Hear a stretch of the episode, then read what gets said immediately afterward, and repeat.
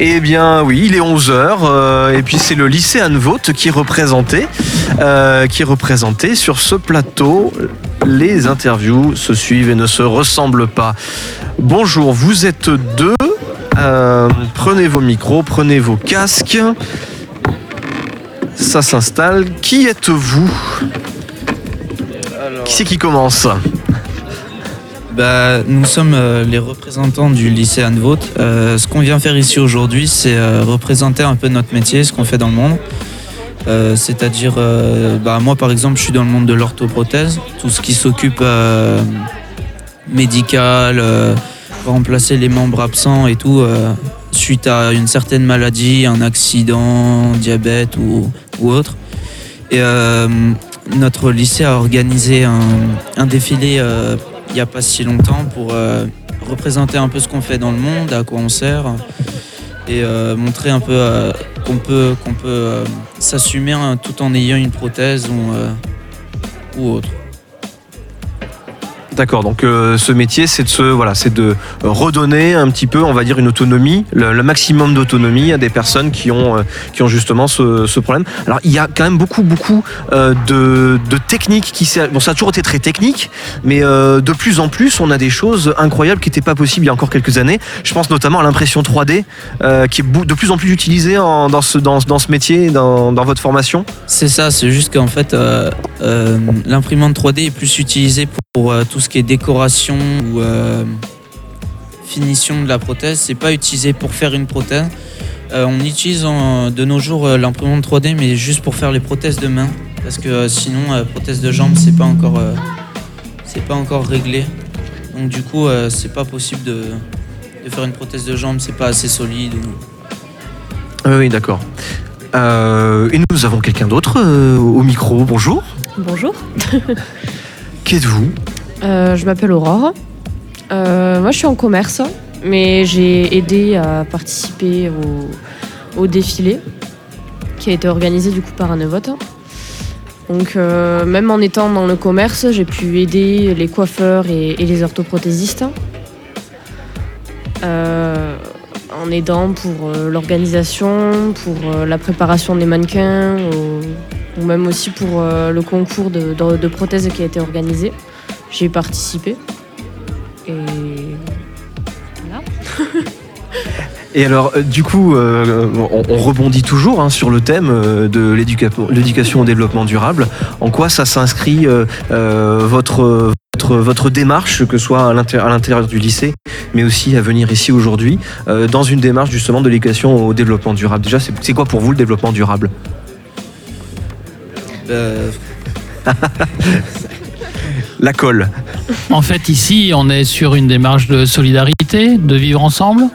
C'est plutôt ça C'est plutôt euh, tout ce qui est proche euh, du patient, du client. on va C'est le développement humain. Voilà, on Développement humain, oui. Qui fait partie du développement euh, de la personne et dans la société. C'est Ouais. plus ça en fait. On s'occupe pas vraiment euh, du développement durable. On va juste euh, s'occuper de la personne en elle-même et corriger au mieux euh, pour qu'elle puisse euh, bah, vivre comme une personne normale en fait. Parce qu'on associe souvent développement durable à, à des choses qui touchent euh, l'environnement. Mais le développement durable, c'est aussi vivre en- ensemble. Donc on est en plein dedans. C'est ça. C'est plus euh, après vivre ensemble. Oui aussi, c'est surtout vivre comme on veut et euh, avec euh, ce qu'on veut en fait. Alors un défilé comme le vôtre, là, euh, ça prend combien de temps pour l'organiser? Ça fait plusieurs mois qu'on en parlait déjà pour essayer vraiment de savoir qui pouvait faire quoi. Et euh, le, défi- le, mince. le concours qui a été organisé pour les prothèses, il a été fait en décembre, je crois. Euh, je sais plus exactement combien d'élèves avaient participé, mais euh, Une oui, euh, euh, 80 il me semble.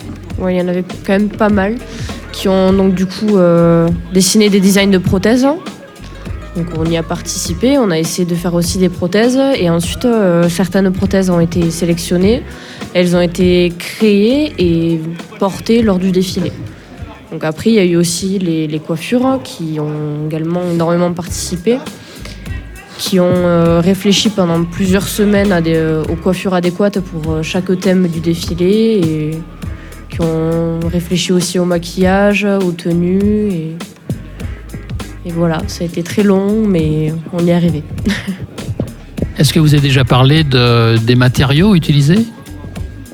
Euh, en fait, euh, pour utiliser euh, les matériaux, euh, on utilise plus souvent euh, tout ce qui est euh, résine, euh, plâtre. euh, donc c'est pas vraiment, enfin c'est pas vraiment écologique, mais Peu importe.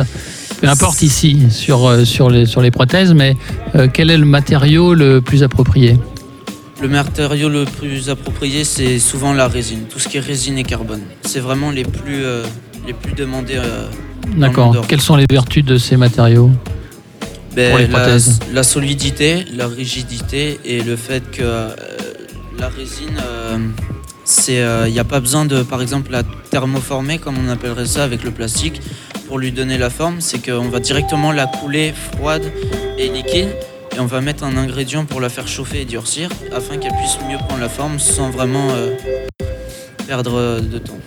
D'accord. Plus rapide.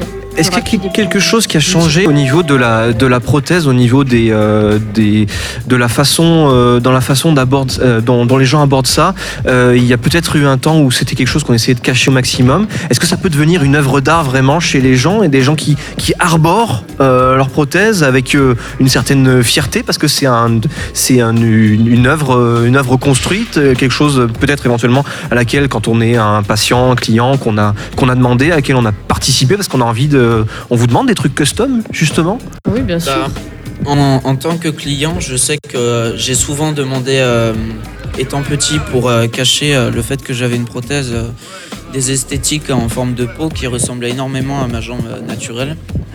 Et euh, j'ai vu que vers l'âge de maturité, vers mes 16 ans, j'ai commencé à porter des prothèses normales, puisque euh, sans les, Sans la cacher. sans la cacher, puisque je trouvais que ça m'allait mieux et que c'était plus dans mon style et que euh, j'assumais pleinement finalement au fait euh, le fait d'avoir une prothèse. Ça fait partie de, ça fait partie de la personne. C'est une affirmation de personnalité aussi euh, à rajouter. C'est quelque chose qui, euh, qui peut-être justement qui change quand on, quand on grandit. C'est peut-être un petit peu difficile quand on, quand on est plus petit, mais euh, de la même manière, on vous, voilà, on vous sollicite quand même pour quelque chose de d'esthétisant, mais, mais visible quoi.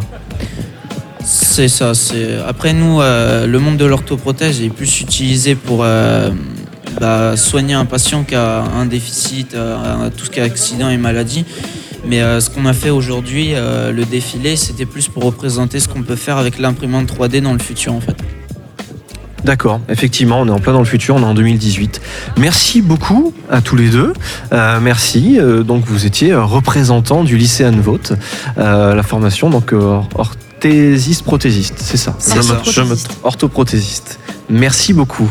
Euh, bah, justement, on a une petite, on a un petit son qui a été euh, pris avec euh, avec des gens du lycée euh, Anne-Vote justement à propos de l'accessibilité. Alors c'est des euh, c'est des euh, c'est des lycéens euh, d'ici hein, euh, qui, qui ont pris ce son et qui se qui ont lu des, des témoignages. Alors bah, justement, on va en profiter euh, pour les écouter.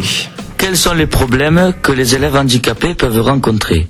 Le problème majeur se situe pour prendre les escaliers.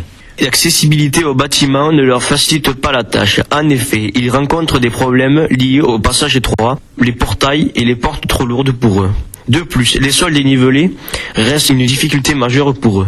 Un des élèves de l'IEM a aussi évoqué le fait que dans la vie quotidienne, les choses indispensables, par exemple les distributeurs de billets, sont trop pour eux.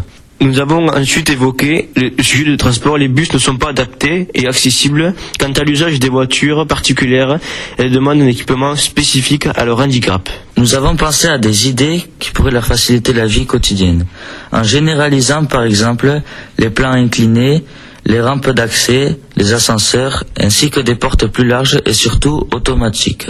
Nous en concluons que la plupart des bâtiments de nos jours ne sont pas adaptés pour eux et que les architectes doivent être sensibilisés pour les constructions à venir. Voilà une lecture de témoignages. Et ben nous, on continue avec un peu de musique et on se retrouve juste après.